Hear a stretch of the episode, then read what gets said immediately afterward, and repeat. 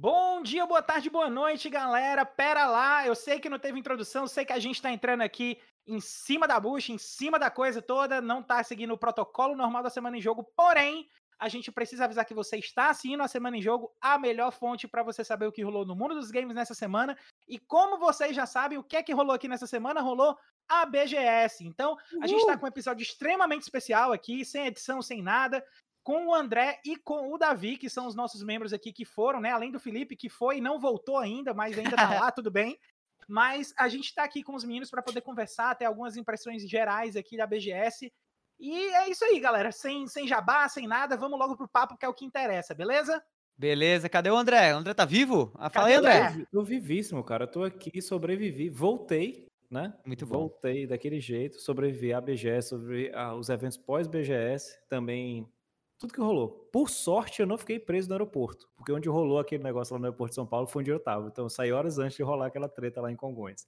Então, Caraca, bem, brother. E não ficou doente também, né, André? Tá, tá também tá bem não, de saúde? Também não. Os quatro doses da vacina estão inteiras aqui. Eu não peguei a famosa gripe pós-BGS. Tô imune. Tô imune. Acho que você também, nada a ver. É, por enquanto, mas eu não vou mentir, não. Eu tô meio, meio no cagaço aqui, meio com medo, porque a nossa querida Alice Gobi, que esteve lá na BGS, não falou comigo diretamente, mas falou com quem eu estava junto, é, testou positivo para a Covid durante o evento. Olha só que coisa tem Caraca! Pois é, e tamo, tá, tá, todo mundo aqui em casa, pelo menos, meio que de sobreaviso, mas já fizemos teste é, de Covid, não deu nada, mas, mas vamos ver, vamos torcer para que tudo esteja ok. Porém, qualquer coisa, as quatro doses da vacina estão tomadas, estão protegidos, é nós, né? Mas. É, exatamente. Eu aproveito aqui o momento, então, para deixar a, as melhoras aí para a Aline, né? Para que ela. Que Alice, ela Alice, logo. Alice, Alice, né? Alice. Então, melhoras aí para Alice, para que ela para que dê tudo certo aí na recuperação dela, que ela não tenha nenhuma sequela nem nada, que daqui a pouquinho ela já fique aí a live kicking, como a gente chama, né? É isso aí. Mas vamos lá, galera, vamos falar aí como é que foi a BGS, assim, vamos, vamos começar da forma geral, cara. O que é que vocês acharam da BGS desse ano? Foi bacana? Foi uma experiência interessante? É, o que foi que, o que, é, assim, a respeito do evento geral, o que é que vocês hum. acharam? Eu vou começar, tá? Por mim aqui, depois o André fala após a minha fala aqui. Cara, eu, eu gostei. Eu gostei do que eu fui fazer lá, né? Pra quem não sabe, eu já é a terceira BGS que eu trabalho junto ao queridíssimo BRK Edu, né, na parte de produção de conteúdo em loco, né, durante a BGS, então eu vou lá sempre ajudar o Edu a gravar, né, os conteúdos que ele produz dentro da BGS e também ao redor da BGS. Tive a oportunidade de ir na Casa do Videogame, que é um espaço maravilhoso que vende jogos antigos e que também hospeda alguns gabinetes de fliperama sensacionais. Fui também na Gamescare, que é uma empresa que cuida de videogames, né? Ela faz manutenção, consertos e modificação de consoles novos e principalmente consoles antigos e também tive a oportunidade, né, de novo, né, durante o período da BGS, de ir a alguns podcasts dentro e fora da BGS, como por exemplo o Podpah, né, junto ao Edu, que tem vídeo aí já gravado né, de, de, de, participação no podcast do Igão e do Mítico, e que aconteceu também durante a BGS. Então, assim, para mim foi muito legal a experiência, né, ter passado essa semana toda em São Paulo produzindo conteúdo junto a amigos e pessoas que eu respeito e admiro bastante é, na, na, na indústria. Mas em relação ao evento em si, né, e aos games do evento e tal, eu achei essa BGS meio xoxinha, Achei que ficou faltando, ela deixou bastante a desejar no quesito games novos, né? Tinha muito pouca coisa que eu já não tinha jogado, né? Eu acho que basicamente eu só testei o Mario Rabbids novo lá no stand da Nintendo e também, que vai estar tá saindo já já, né? E também joguei o Street Fighter 6, né? É, que foi aí sim para mim o grande destaque como jogo novo dessa BGS. Gostei do evento como um todo, assim, na parte de estrutura, estandes, pessoas lá, como eu falei, né?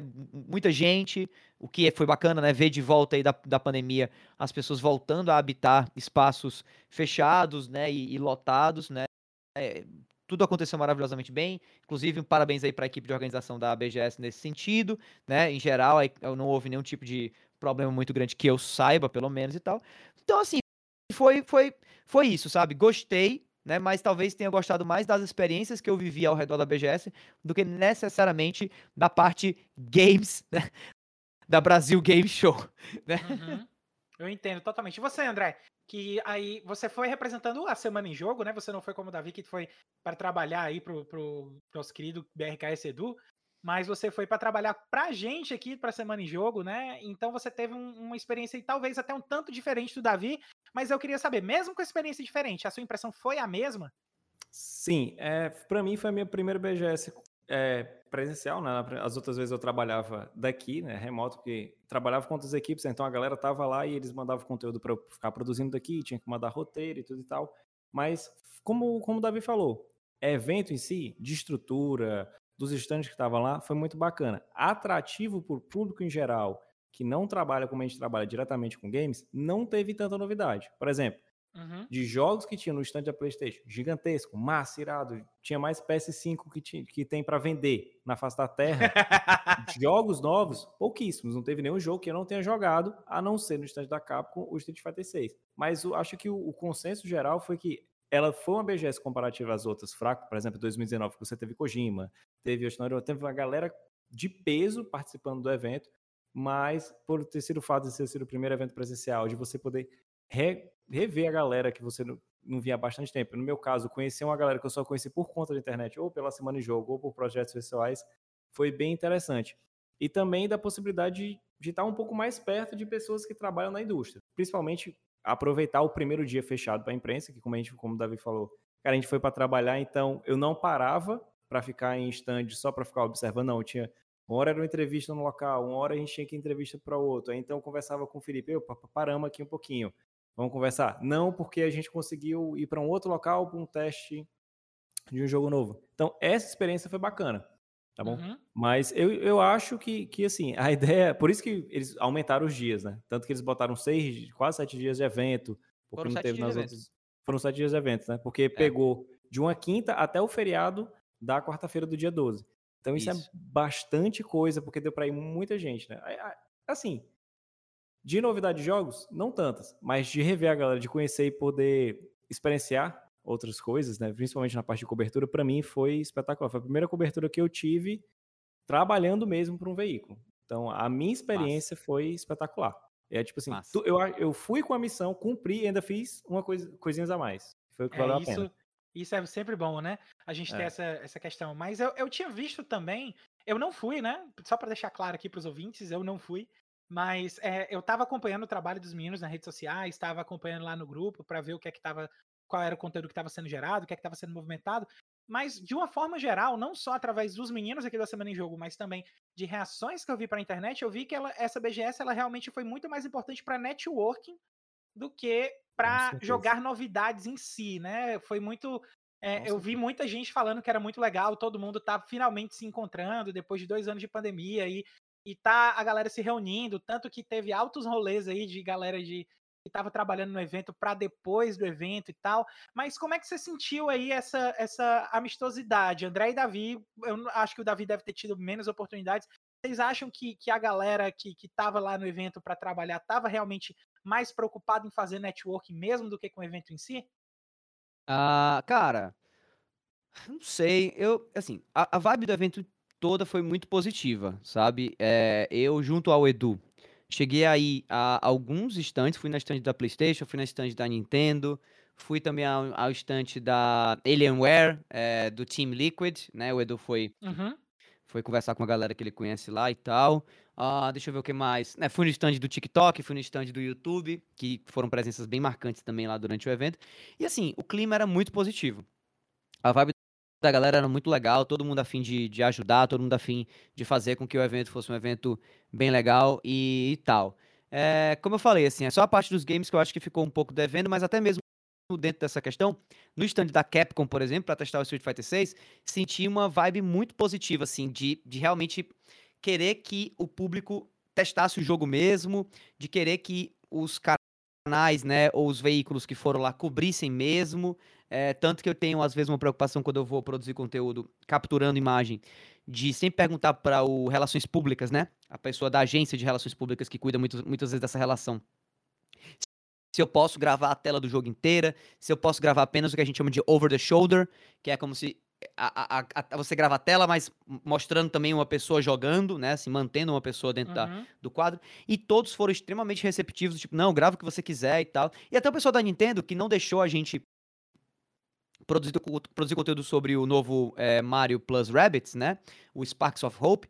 Eles foram super compreensivos e explicaram muito bem porque é que não podia e tal. É uma política da Nintendo até, já que era Nintendo e Ubisoft também, né? Era uma espécie de parceria entre as duas marcas. Então imagino Sim. talvez que por não haver uma presença muito grande da Ubisoft no próprio evento, né? É, isso fica meio complicado a Nintendo mostrar o jogo. Enfim, eu achei bem legal assim a vibe do, do evento como todo. E as pessoas lá estavam super afim de não só trabalhar, mas também de se encontrar, reencontrar, né? E de conversar sobre games, que eu acho que é a parada mais legal de um evento como a BGS, né? Não, com certeza. E você, André, como é que foi aí a sua experiência com a galera? Cara, foi a melhor possível, porque eu tava com o Felipe, a gente ficava visitando os estantes, a galera parava pra conversar com a gente, caramba, o André, o Felipe, e, tipo, tinha gente que me reconhecia, eu falava assim, meu Deus, como assim, cara? Como, eu, eu, eu aqui, vim lá de Fortaleza, eu não sou essas coisas todas, mas a galera parava, conversava, queria saber como é que foi a viagem, queria saber que, os planos que a gente tava tendo na BGS. Por exemplo, teve, uma, quando a gente chegou no, no stand da própria Ubisoft, né? Na Ubisoft não, no caso da Nintendo, que a gente chegou para testar o jogo, né? A gente não tava na lista para testar o, o Mario Bros. Labs, a gente foi para entrevistar a Lupita, que era representante da Porta-Voz América Latina aqui da Nintendo. A gente fez uma entrevista com ela muito bacana que vai estar tá saindo aí. Brevemente a gente vai postar para vocês nas redes sociais a entrevista completa lá na coluna do Davi, no o Povo. E, cara, foi extremamente bacana a gente chegar e conversar. Aí a Stack estava, como o Davi falou, como é um jogo que está sendo dividido entre a Nintendo e a Ubisoft. A Ubisoft não marcou presença lá porque foi uma coisa até que eu conversei com eles, porque, cara, não fazia sentido a gente ter um stand da Ubisoft se os jogos da Ubisoft estão em todos os locais. Então era muito melhor a gente, onde o público fosse em um stand, eles iam achar um conteúdo da Ubisoft. Então era muito mais interessante para ela essa estratégia do que concentrar tudo num hub só e a galera, ah, não vou não. Então onde a galera tava passando tinha jogo. Então a gente conversava com eles, aí a outra galera chegava, então foi conversando muita gente. Teve a questão do network, teve, isso é óbvio, as marcas elas querem divulgar o, conteúdo delas, elas querem divulgar o produto. Isso aí é o, motivo de uma feira dessa, mas foi mais pelo clima de tipo de reencontro. Eu notei mais essa questão de reencontro, tanto com a galera que foi para cobrir o evento, tanto para outros. Por exemplo, eu encontrei o Romulo lá, eu encontrei outra galera que eu conhecia só na internet que compraram o ingresso, não para ir para o evento, mas para encontrar a galera, tá? Porque eles já tinham testado bastante coisa, mas foi para encontrar a galera. Tanto também que, ah, acho que, do, como o Davi falou, o estante da Capcom, cara, era muito receptivo. Eu joguei sem precisar entrar naquela salinha dedicada à imprensa, o Davi entrou, eu não.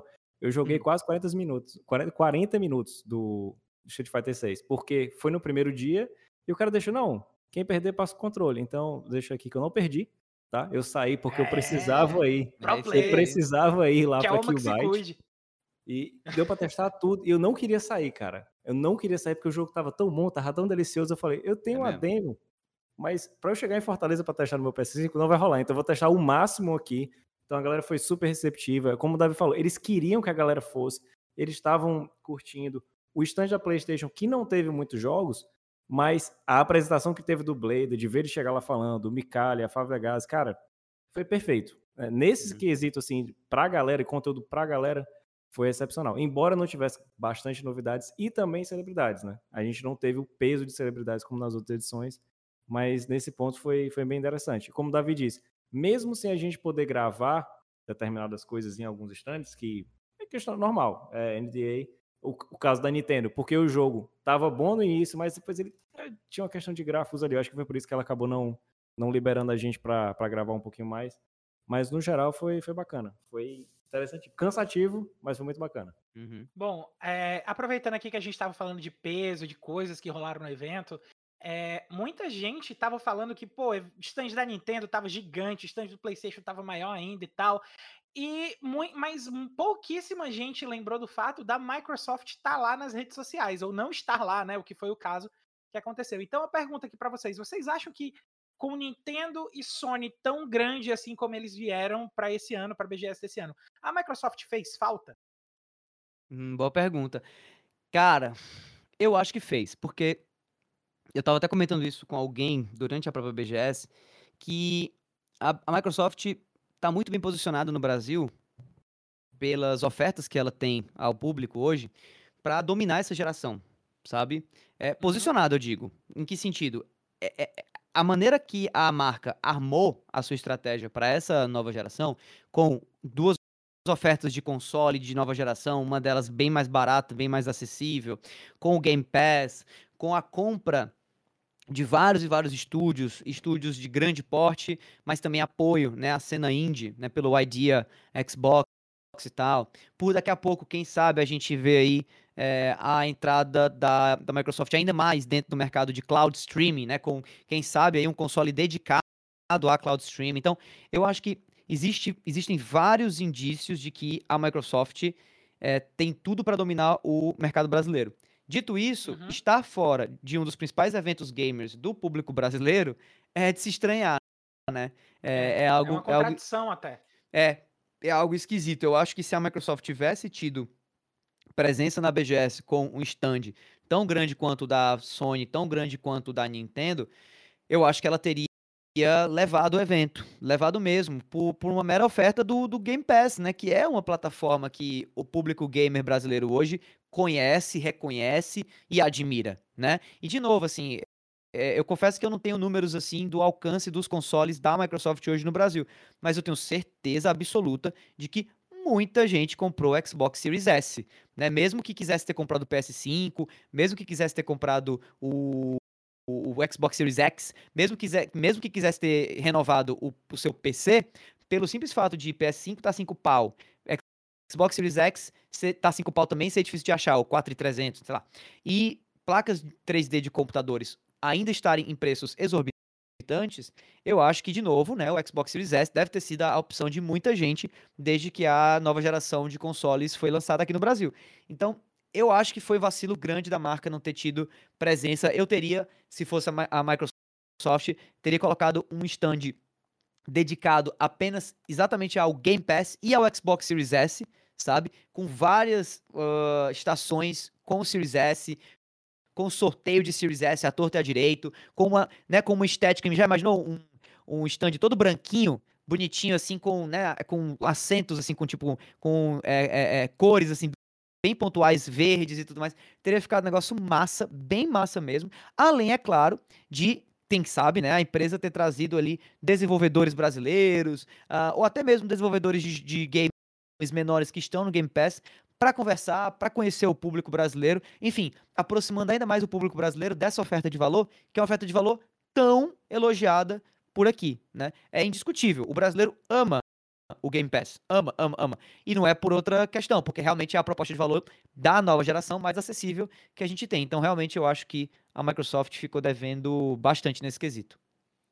Você, André, você acha que o pessoal que estava lá na feira, você aí que fez network, que conversou com mais galera, você acha que o pessoal na feira também atentou a esse fato aí ou o pessoal só não ligou? Para você ter noção, como a galera sentiu bastante falta, eu tinha uns colegas que eu não acabei não conseguindo encontrar por falta de tempo, que era da galera que é apaixonada por guias. O encontro que eles sempre tinham anualmente, né, tirando 2020 e 2021, que era no stand da Microsoft, que era só a galera ah, de cosplay de Gears of War, foi no stand da Sony. Foi no stand uhum. da PlayStation porque não tinha espaço para eles. Então é como uhum. o Davi falou, cara, eu senti muita falta porque como a Sony não trouxe uma novidade, porque a janela de lançamento delas, de, dos jogos delas, só vai ser agora para novembro, que a gente vai ter o God of War. E, assim, é um jogo muito grande para ser lançado na BGS, pra galera ter a primeira demo. E ela só trouxe jogos pontuais, como The Last of Us. Tinha, a parte do Gran Turismo tava bacana, porque tinha uns 3, 4 cockpits lá para testar. Era uma outra experiência, que nem todo mundo tem a chance de ter essa experiência para jogar em casa. Mas se tivesse um stand da Microsoft, como o Davi falou, uma parte do Xbox Series S, uma para o Series X, para a galera que quisesse, ó, você curtiu esse console aqui, é mais acessível? Se você quiser gastar uma grana, tem esse outro.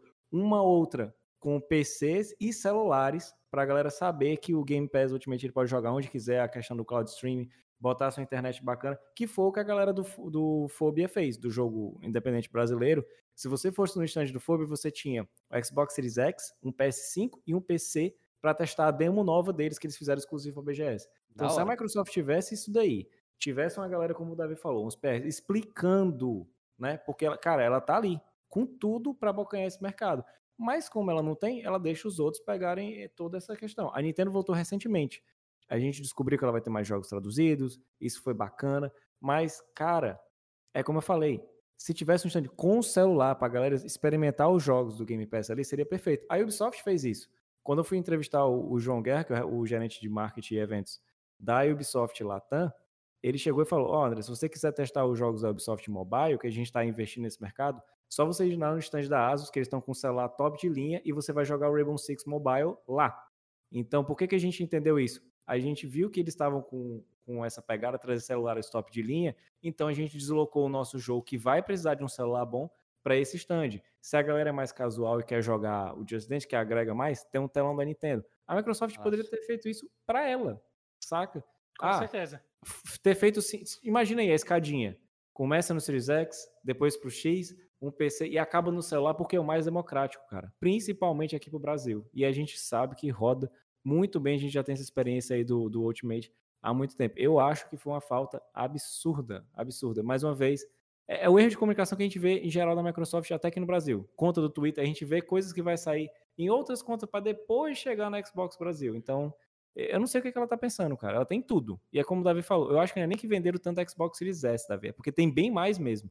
Então, para você ter bem mais e você pagar ali só uns 30, 40 reais, perfeito, cara. Perfeito. Não, não tem mais o que você fazer, sabe? Eu acho que foi uma, uma pisada na bola feiosa dela. Bom, a, a gente está aqui falando da, das principais, já falamos aqui Nintendo, Sony, da falta da Microsoft, mas vamos para uma pergunta um pouquinho mais pessoal, assim. Saindo dos grandes holofotes, das coisas que mais chamaram a atenção, o que é que, o que, é que chamou a atenção de vocês lá na BGS que ainda não foi, que ainda não teve grande repercussão em mídia, que a galera não está falando tanto, mas que vocês acham que vale sim o, o, lembrete? Alguma coisa que vocês viram, algum jogo que vocês experimentaram, a, ah. alguma, algum momento que vocês tiveram aí, vale tudo. Vale em cima ah. da experiência de vocês do evento. Legal, cara, eu tenho coisas a comentar, assim. O, inclusive, agradeço demais ao Edu por isso, né? Com quem eu estive lá presente, como eu já mencionei para vocês e tal. É, o Edu ele fez questão nessa edição da BGS, até porque a BGS estava meio fraquinha de jogo, né?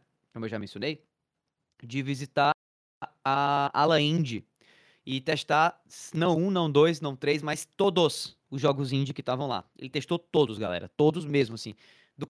Começo ao fim. Jogos, inclusive, que eu olhava para ele e falava, meu irmão, tipo, você tá perdendo tempo aqui, feito louco. Mas eu entendia que uma pessoa como ele, né, com a importância que ele tem e os desenvolvedores de um do lado do outro, vendo ele testar um jogo e não testar o seu, né? Ia ser uma parada muito ruim, né? Então ele Com fez certeza. Pois é. Então ele fez questão de passar pelo menos 10, 15 minutos testando todos os jogos jogos, e obviamente alguns jogos ele testou mais, outros jogos ele testou menos, dentro dessa, dessa janela de tempo.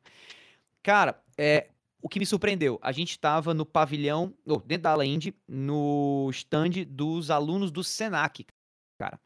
Uhum. Alunos de desenvolvimento de games. Velho, quatro jogos estavam sendo exibidos lá, se eu não me engano, quatro ou cinco, e to todos os jogos, todos do, do, que estavam lá, né, dessa galera aí, eu veria tranquilamente numa Steam da vida, é, claro, né? Jogo indie, valendo pouquinho, mas lá, de tão bacana que foram essas produções.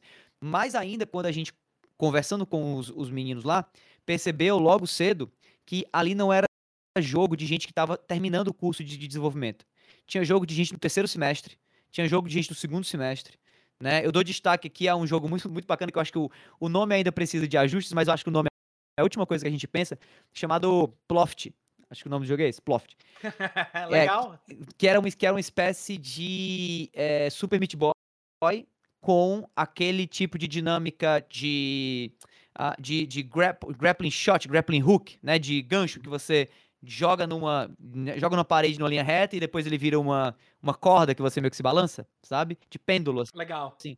Um jogo muito bem feito, com uma trilha sonora excelente, com gráficos pixel art super, super, super, super, super bem feitos, mesmo assim. Um jogo que, se você melhorasse a UI, que claramente os meninos não estavam ainda focados, Sim. e envelopasse para colocar na Steam, era um jogo que faria sucesso na Steam tranquilamente. Então, eu acho que em vez de destacar só o Ploft, porque é o que eu tô me lembrando agora, eu acho que vale a pena dar uma procurada, quem estiver ouvindo a gente aí agora, os jogos que foram exibidos na Ala Indie dentro desse stand do Senac, galera. Acho que é senacgames.com.br, se eu não me engano, o link. Se não for, procura lá Senac Games BGS no Google que você acha. Tem muita coisa legal lá também. Tinha um outro jogo que parecia muito com Undertale, por utilizar a, é, quase a mesma fonte de Undertale e aquela dinâmica que é, na caixinha de texto palavras que têm mais evidência, elas se movem, né, sozinho. Quem joga Undertale sabe do que eu tô falando, essa dinâmicazinha. Mas era um jogo terceira pessoa com um, um, um gráfico mix de pixel art e 3D, sabe? Super interessante super diferente e que tanto eu quanto o Edu achamos muito legal. O nome não era tão bom assim, por isso que a gente não tá, inclusive, né? A gente não lembrou logo depois, eu não lembro até hoje do jogo. Mas enfim, era, era, foram esses dois e vários outros que estavam sendo exibidos lá no stand do Senac Games, que para mim é, foi, na verdade, o grande destaque dessa BGS. E você, André, você tem algum destaque aí também que queria fazer? Pode ser de qualquer coisa, jogo, é. momento, no, algum no, periférico que você viu, é, alguma coisa fico... que ainda não pegou proporção. Isso, eu fico com, esses, com esse momento que o Davi falou do, do, da aula Indy, porque eu e o Felipe, a gente fez o seguinte, como era um corredor gigante, a gente ficou de ponta a ponta. Então a gente cruzou e jogamos todos os jogos. E o mais importante foi a galera ficar maluca com o feedback que a gente dava. É, porque, Verdade. assim, a gente não foi, a gente não foi só para dizer um feedback que eu até conversei com eles, cara, vocês vão escutar muito feedback assim, porra, o jogo tá maneiro, ah, o jogo tá ruim, mas ninguém sabia te explicar isso. Porque o que acontece em muitos desses eventos, eu vou estar tá até, já esse final de semana, quando estiver saindo o podcast, eu vou estar tá cobrindo a Game Jam Plus aqui no, na etapa Fortaleza, vou ser um dos jurados mais uma vez, eu vou estar tá cobrindo também pelo SM no jogo. Nossa, é, que é o seguinte, é explicar para essa eles estão tão fechados vezes, dentro da bolha só com desenvolvedores que às vezes falta um jogador vindo de fora e explicar para eles algumas mecânicas. Tipo, cara, isso aqui foi massa, tu pensou porque tu jogou o jogo tal, é como o Davi falou. Tinha um MMORPG que eu tava jogando com ele, cara, chegava um momento, cara, que tu olhava, meu irmão, isso é Ragnarok. Cara, ah, era, o, era o que parecia o Stardew Valley? Sim, sim. Nossa, cara, sete meses olhava, o jogo tava incrível. Ali, mas aí tem um ponto, é como eu conversei com eles. É o primeiro jogo de vocês? É, aí eu só fiz uma cara assim, certeza? Ele, não, mas esse é o primeiro jogo desse estúdio, mas eu já trabalhei no jogo há tanto tempo. Eu, ah, beleza, né? Então, uhum. tranquilo. Você já tem experiência de mercado. E jogos menores, tinha um jogo feito os professores, eles botaram um aluno para apresentar que eles adoraram, que ficou eu e o Lee jogando tempão, que era uma pegada survival horror, aí eu tava em casa, e aí eu cheguei dando várias dicas pra galera. Legal. Ah, o stand da Qbyte, que eu fui um dos primeiros a testar, que eu fui convidado para jogar o novo jogo deles, o Project Mars, que é um Metroidvania, sério mesmo. Quando esse jogo sair, vai ser iradíssimo, porque ele tem uma pegada de Metroid Dread e já está sendo desenvolvido desde 2017. Então eu tive a oportunidade de jogar e eu vi, caramba, cara, os jogos que estão sendo produzidos aqui no Brasil estão ficando cada vez melhores. Cada vez, assim. É mesmo. Você, você não vê a diferença. É como o Davi falou. Se eu pego aquele jogo e eu fazer questão de perguntar para todos, cara, vocês estão colocando isso aí no mínimo duas línguas? E os desenvolvedores, sim, a gente está botando sempre em três: português, principal, inglês e espanhol. Eu falei, continue assim, porque se você jogar no Steam da vida valendo 30, 40 reais o jogo, não estou jogando o preço lá para baixo, mas é um jogo acessível para início, e eles ganharem um, um espaço maior no mercado, cara, você, você não fica para trás para nenhum tipo de canto. Não fica, não fica mesmo, porque são projetos sensacionais. Eu tive a oportunidade de jogar o Just Journey, que é um jogo todo 2D feito à mão, os sprites. Conversei Sim, com os desenvolvedores. Ele foi lançado, acho que já tem, tem, tem alguns foi, dias Foi lançado no, no dia, foi lançado no dia de imprensa da BGS. É então, é muito bonito mesmo, viu o trailer? É muito, muito eles bonito. perguntaram, André, tu quer? Eu falei, você... ele perguntou assim, não, vocês vão querer. Eu falei, vocês acabaram de mandar um e-mail com o jogo aqui e tal. Eu falei, eu tava esperando desde aqui o Byte Connect. Aí eles até me informaram, se vocês quiserem falar, dia 27 de outubro vai ter um outro aqui, o Byte Connect, que é onde ele mostra esses jogos. Então, cara, é, tá absurdo, tá só melhor. Isso é bom, isso mostra que o nosso mercado de jogos não está só aumentando no sentido da galera produzir conteúdo sobre jogos, estão consumindo daqui, deixando de consumir lá fora, mas desenvolvendo cada vez mais jogos. E um detalhe e um destaque que eu vou dar, porque eu fiquei abismado, foi o stand do TikTok. Porque eu fui uhum. sem conhecer bastante, e eu tava com o Breno Mancini Games, né? Que o Breno, que é lá do Memória Handle também, que a gente brinca que a gente é do time B, o Felipe Lee é do, do time A.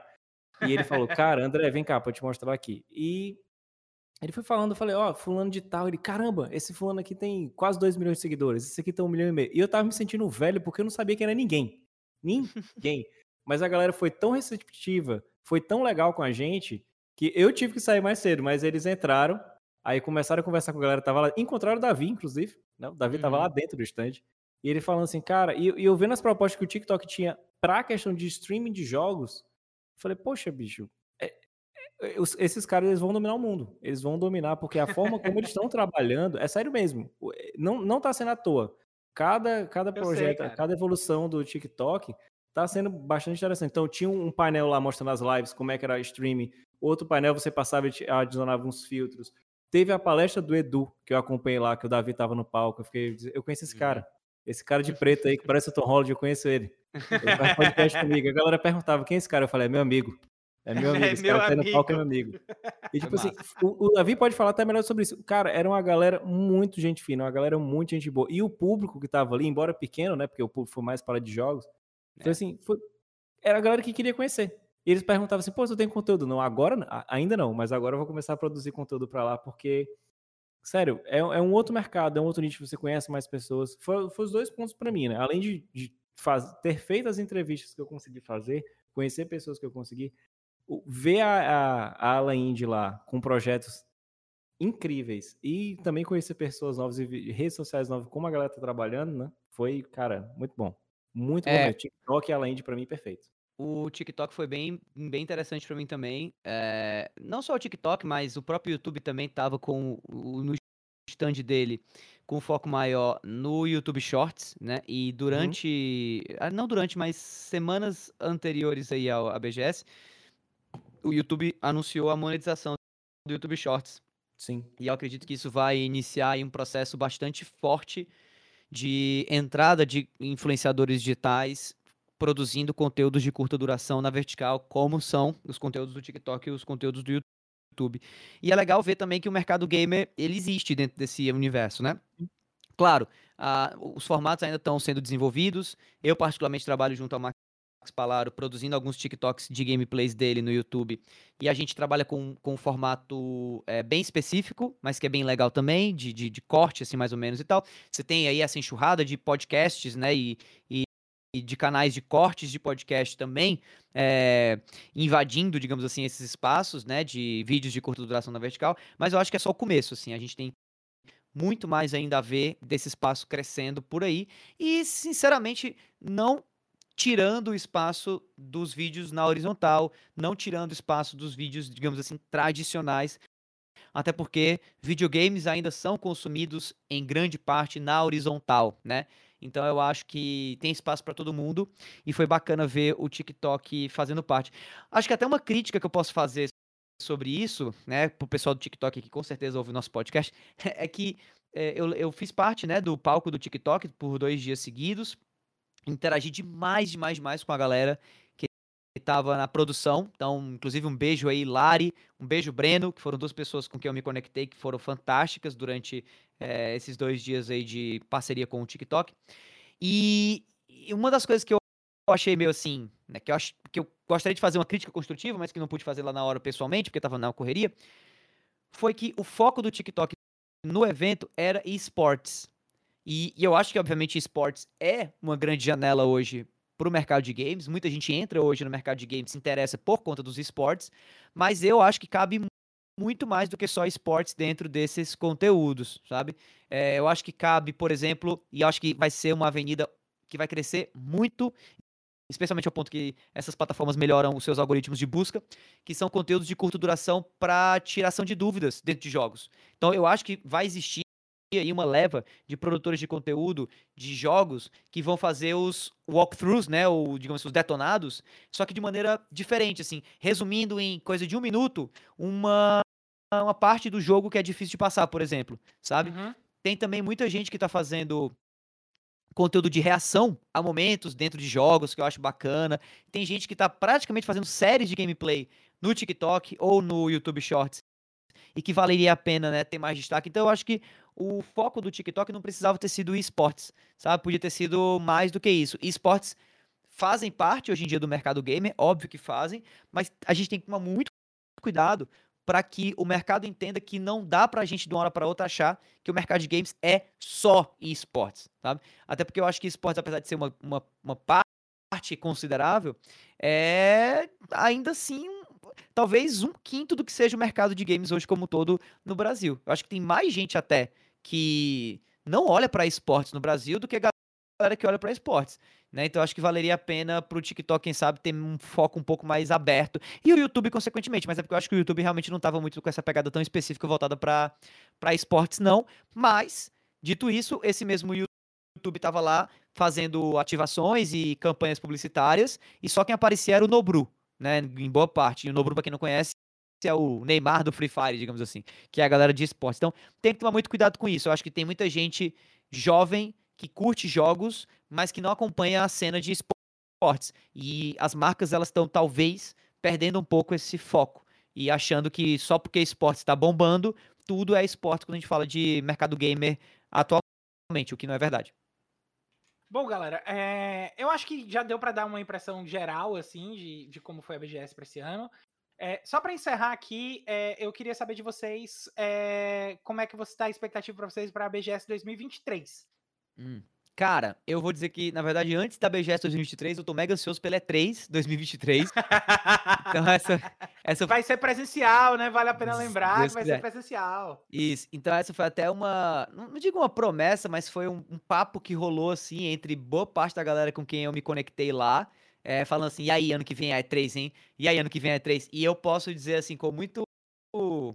Sei lá, com muito, muita felicidade que várias pessoas que estavam lá estavam extremamente ansiosas pela E3, sabe? E eu acho que isso é muito, muito legal, porque, querendo ou não, é, é, é, é, digamos assim, o nosso mercado voltando a uma certa normalidade, né? As pessoas interessadas em ir a esses eventos novamente, esses eventos novamente acontecendo. Então, eu espero que a BGS de 2023 seja tão boa quanto eu acredito muito que a E3 2023 vai ser. E você, André, será que a SJ na E3 2023 também? Ó, isso foi uma promessa, né, em janeiro de 2022. Então, não, não estamos contando, não estamos contando promessas. Eu tô, eu tô aqui, eu tô aqui esperando. Não, mas assim, é como o Davi falou, é, a gente estava tão acostumado ficar atrás de uma tela produzindo conteúdo e assistindo a esses eventos online que a gente achou que não tinha mais a necessidade de rolar um evento presencial. É. Saca? Só que quando aconteceu, a gente viu, cara, precisa. Existe essa necessidade. Porque é uma coisa completamente diferente. Eu passei dois anos produzindo conteúdo por trás de uma tela. Conhecia, a gente se conhecia porque, enfim, somos da mesma cidade, então é bem mais fácil essa convivência. Com certeza. Mas você chegar e trocar ideia ali, você mostrar o seu trabalho, você conhecer novas pessoas faz uma diferença absurda. Então, muita gente que estava falando, é como o Davi disse, essa galera falando, poxa, se a BGS foi assim, aquela galera que já estava no movimento E3 morreu, estão começando a voltar. Porque vai, é. ser, vai ser uma outra pegada. As, as empresas elas estão com coisas novas para anunciar. A gente tem uma enxurrada de jogos novos. Tem muita gente brincando que a, essa nova geração de jogos, né, a, nova, a nona geração, vai começar em 2023, porque a gente vê a quantidade de jogos que vão sair mesmo, grandes, exclusivos para esses consoles e placas, vão sair somente em 2023. O fato do evento não ter acontecido ano passado prova isso. Então, eu tô ansioso. E para 2023 foi o que eu consegui conversar com alguns. Foi o que o pé da Yubi me falou, cara. É, para esse ano, como a gente entendeu que era um ano de volta ao presencial, então era melhor a gente agregar, a gente mostrar que a gente estava voltando para 2023 a gente trazer coisas novas, entendeu? Quem sabe ter um stand maior, trazer mais atrações, porque assim, eu, eu entendo até essa quantidade de dias, de uma semana de evento, foi mesmo para todo mundo ter uma condição de se ver. Foi porque não foi na quinta e na sexta, foi no sábado, foi no domingo. Quem não conseguiu nesses dias foi no feriado. Então a ideia foi realmente trazer todo mundo. O lema foi esse, né? De volta ao jogo. Então foi para é. agregar, foi para trazer todo mundo junto. Então, quem sabe, né? 2023, a semana de jogo. Né? O Davi, eu, a gente entrevistando o Jim Ryan, quem sabe. Phil Spencer. Cara, aguarda. ia ser da hora. É, é, é, claro que a gente fala isso, né, assim, do alto do nosso privilégio, porque. Sonhando também, é. né? É. Mas, assim, um sonho que a gente luta pra tornar realidade também. E que, e que é possível, cara. Sinceramente é possível, assim. Eu conheço, por ter ido e por ter conhecido, várias, várias, várias pessoas mesmo que, financeiramente falando, assim, por si só, não teriam condição de ir, mas que através do trabalho, do esforço, da, das conexões, né, da competência, do networking que obtiveram, foram capazes de ir, né? E eu acho que a gente tem que buscar isso e acho que quanto mais a gente fala sobre isso, talvez assim em uma, em uma praça pública como hoje são os podcasts, né, querendo ou não, mas a gente faz, quem sabe, pessoas que estão ouvindo a gente pensar que é possível, porque realmente é possível, sabe? Se você tá afim, vá e, e, e eu digo isso para todo mundo e continuo dizendo, a E3 para mim ela é uma ela é uma parada meio religiosa até, sabe? É uma vibe que eu não sei descrever direito, tem que estar tá lá para viver, é completamente diferente da BGS, é completamente completamente diferente da Comic Con Experience, que é outro evento grande que a gente tem no Brasil. É uma vibe diferente, sabe? E acho que é uma vibe que, felizmente, vai, quem sabe, ano que vem, ser preservada porque ela precisa ser preservada. Não é necessariamente um evento fechado, mas sim um, um evento que acontece dentro de um ambiente onde você pode ter a oportunidade, se você conseguir, é claro, não é fácil, de interagir diretamente com pessoas que basicamente fundaram esse mercado todo. E eu não sei que outra indústria hoje tem essa, essa capacidade, sabe? Eu não, eu não vejo como a indústria do cinema, da moda, é, da tecnologia hoje dá de maneira tão aberta como a E3 dava, né? É, espaço para uma pessoa comum, como eu, como você que está ouvindo, interagir com os grandes desse meio, sabe? Eu apertei a mão do Ed Boon, cara, do cara que criou Mortal Kombat há 30 anos atrás. É, eu entreguei uma camisa da produtora de conteúdo que eu tinha pro Shuhei Yoshida, que era na época presidente da Sony é, Interactive Entertainment, enfim, ele era algum executivo de alta patente e para mim ele é uma das, das principais faces do PlayStation, né? É, eu almocei do lado do Kojima, entendeu? Tipo, mesmo assim, sabe? Então isso é um negócio muito louco que, que só a E3 é, consegue é, oferecer. Então eu espero que a E3 aconteça ano que vem. E eu espero que a BGS continue crescendo, cara, porque a BGS é um evento muito foda, é um evento muito legal, bem organizado, é, que tem, obviamente, muito que melhorar ainda, muito que crescer, né? Por exemplo, não tinha banheiro para os talentos, né? Para os influenciadores que estavam lá e, e é muito complicado. Tinha banheiro para o público geral, mas você que é um influenciador que move multidões dentro do evento, fica complicado você, né? Ir, ir, no, ir no banheiro com a galera lá possivelmente te assediando, né, para tirar foto e tudo mais. Então é um evento que precisa melhorar muito ainda, com certeza, mas é para mim um orgulho muito grande de ter no Brasil um evento tão bem bem feito, tão gigante e tão feito por gente legal como eu pude contestar e constatar, melhor dizendo, não contestar, constatar lá na E3 2022 que eu participei. Bom, meus queridos, é, o papo aqui tá maravilhoso, mas eu queria dizer que meu orgulho foi ver vocês lá na BGS trabalhando, representando a semana em jogo. E é isso. A gente vai encerrando o papo por aqui. Eu queria agradecer aos meus co-hosts aqui, o André e o Davi, por cederem um tempinho aí do tempo de descanso merecido que eles precisam aí de desse pós-BGS, de estar tá aqui conversando, contando mais sobre o evento. E é isso, galera. A gente se vê aí no próximo episódio na semana que vem, que vai vir com o episódio normal.